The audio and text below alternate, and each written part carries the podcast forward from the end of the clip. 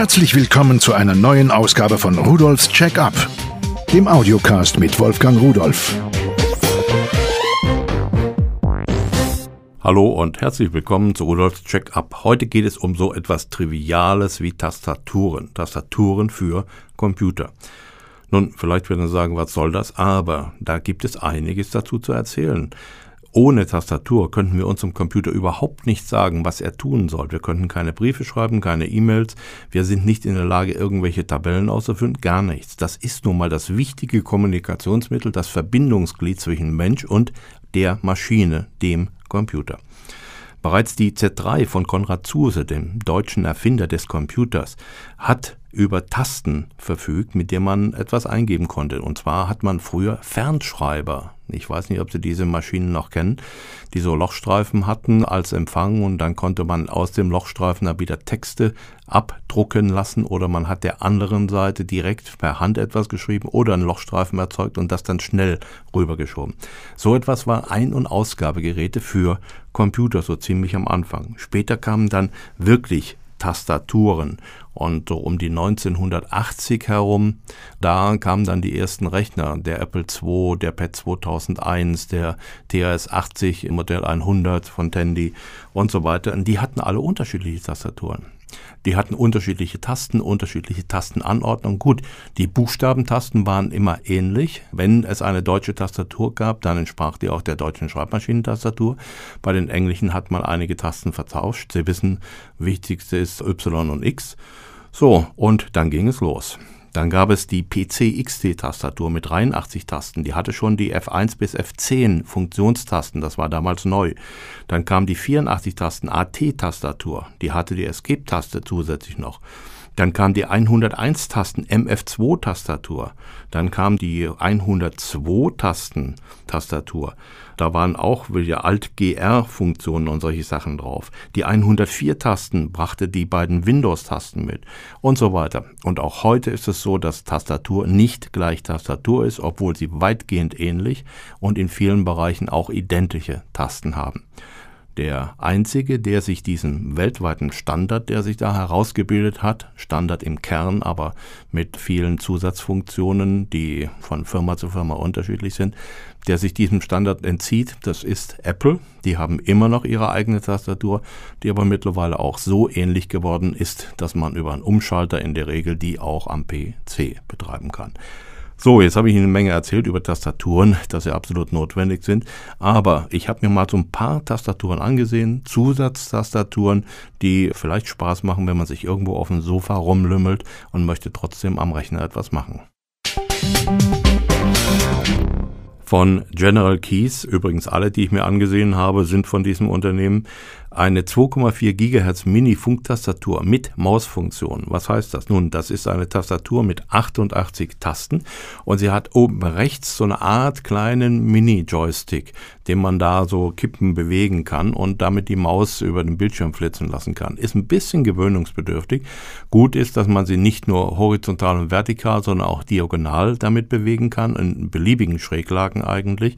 Aber die Geschwindigkeit, die ist immer konstant und wenn man im großen Display Beispiel von unten rechts nach oben links will, dann wird es schon schnell fast langweilig, hätte ich gesagt. Oben links auf der Tastatur sind die beiden Maustasten und auch hier fehlt vielleicht die dritte Maustaste, denn ich bin mittlerweile gewohnt, eine dritte Maustaste zu haben, ein Scrollrad, welches auch als Taste funktioniert, um bestimmte Sonderfunktionen im Browser immer wieder zu benutzen. Dafür kostet diese Tastatur auch nur knapp 20 Euro, ist batteriebetrieben, hat eine Reichweite von etwa 9 Metern und wenn man irgendwo am Sofa in der Ecke hängt und hat das Notebook irgendwo ein Stückchen weiter wegstehen im großen Display, ist das schon eine ideale Sache. Geht natürlich auch über einen normalen USB-Anschluss am normalen PC, muss also kein Notebook sein.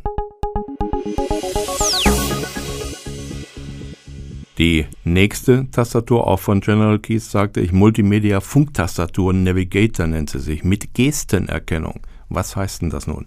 Nun, außer dass sie eine normale Tastatur ist, hat sie ein größeres Touchpad, welches umschaltbar ist, dass man es auch als numerisches Pad nehmen kann. Und wenn es als Touchpad dient, nun, dann kann man darauf bestimmte Bewegungen mit dem Finger machen, die zum Beispiel bedeuten zoomen, scrollen, Arbeitsplatz, umschalten, blättern, Maustasten und so weiter. Man gewöhnt sich sehr schnell daran, dass man quasi ja, so, so Kurzbefehle einfach mit Fingerschnippen, mit Fingerbewegungen machen kann.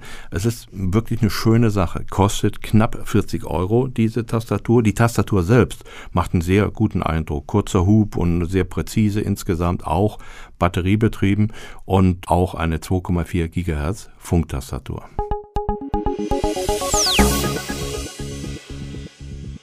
Eine wasserdichte und zusammenrollbare Silikon-Leuchttastatur. Was ist denn das nun wieder?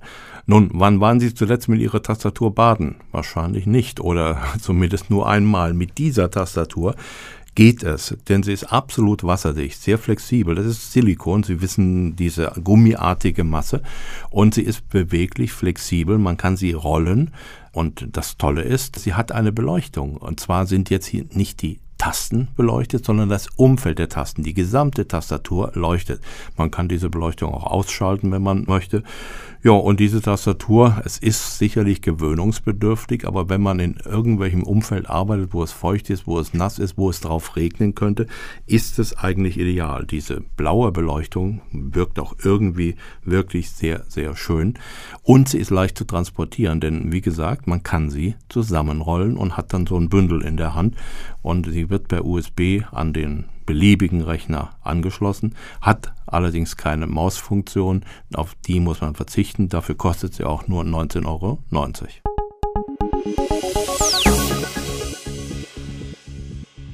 Als ich die nächste Tastatur, die ich Ihnen vorstellen will, auspackte, habe ich gedacht, Mensch, eine Seniorentastatur. Große Tasten, große Beschriftung, farbig abgesetzte Tasten. Und dann habe ich gelesen und da steht da eine USB-Lerntastatur für Kinder inklusive Lernpaket Vorschule. Ja, aber so etwas, ich habe gedacht, Mensch, für Menschen, die vielleicht nicht mehr so gut sehen oder vielleicht auch von der Bewegung so eingeschränkt sind, dass sie die Tasten nicht mehr alle treffen und finden, ist das auch eine Lösung, auch wenn das Ding Kindertastatur heißt. Denn damit ist man durchaus in der Lage, die Grundfunktion des Computers zu bedienen. Man kann E-Mails schreiben und ähnliche Sachen, auch wenn alle Sondertasten eigentlich fehlen. Aber kommen wir mal zu diesem Teil. 19,90 Euro kostet sie und es ist eine CD dabei. Da sind 50 Lernprogramme drauf und damit kann man Kinder an den Computer heranführen. Dadurch, dass die Tasten groß sind, 20 mal 20 Millimeter, dass sie sich farblich voneinander unterscheiden, dass die Beschriftung sehr groß ist, kann man natürlich viel, viel schneller das Kind an den Computer heranführen und viel einfacher lernen lassen, wie dieses nun ganz, ganz wichtige Werkzeug für unsere Zukunft zu bedienen ist. Und noch einmal gesagt, auch für sehbehinderte oder in ihrer Bewegung behinderte Menschen ist es ein ideales Werkzeug, auch wenn Kind draufsteht. Die Tastatur als wichtigstes Verbindungsglied zu unserem Computer wird eigentlich nur noch von der Maus unterstützt. Viele Dinge können wir heute mit der Maus machen, durch Auswahlmenüs, Pull Down, Pull Up, irgendwo draufklicken und fertig. Nur dann, wenn wir komplexe Informationen zum Computer übertragen wollen, benötigen wir noch die Tastatur. Mittlerweile entwickelt sich aber etwas so ganz still und heimlich, was der Maus irgendwann vielleicht sogar mal den Garaus machen könnte. Diese Gestenerkennung von dieser einen Tastatur, die ich Ihnen beschrieben habe. So etwas gibt es ja heute schon bei vielen Mobiltelefonen, bei Smartphones, auch Multitouch, wo man mehrere Finger gleichzeitig erkennen kann. Das entwickelt sich zurzeit und es könnte durchaus sein, dass die Maus dadurch ein bisschen in die Ecke gedrängt wird und irgendwann gar nicht mehr die Bedeutung hat, die sie heute auf jeden Fall bei uns hat. Zur Tastatur und Maus gibt es heute noch nicht wirklich die Alternative, aber wir sind auf dem Weg dahin. Wenn Sie mehr über diese Tastaturen sehen und wissen wollen, schauen Sie doch mal bei www.pearl.de-podcast hinein. Dort finden Sie Daten und vor allen Dingen auch Bilder, damit Sie mal sehen können, wie so etwas aussieht. Ich habe auf jeden Fall Spaß an dieser Technik gehabt. Ich hoffe, Sie auch. Bis bald und tschüss.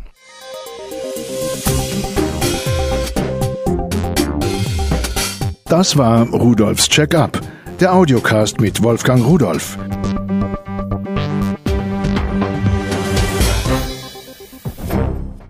Produziert von der Voxmundi Medienanstalt. Köln 2010.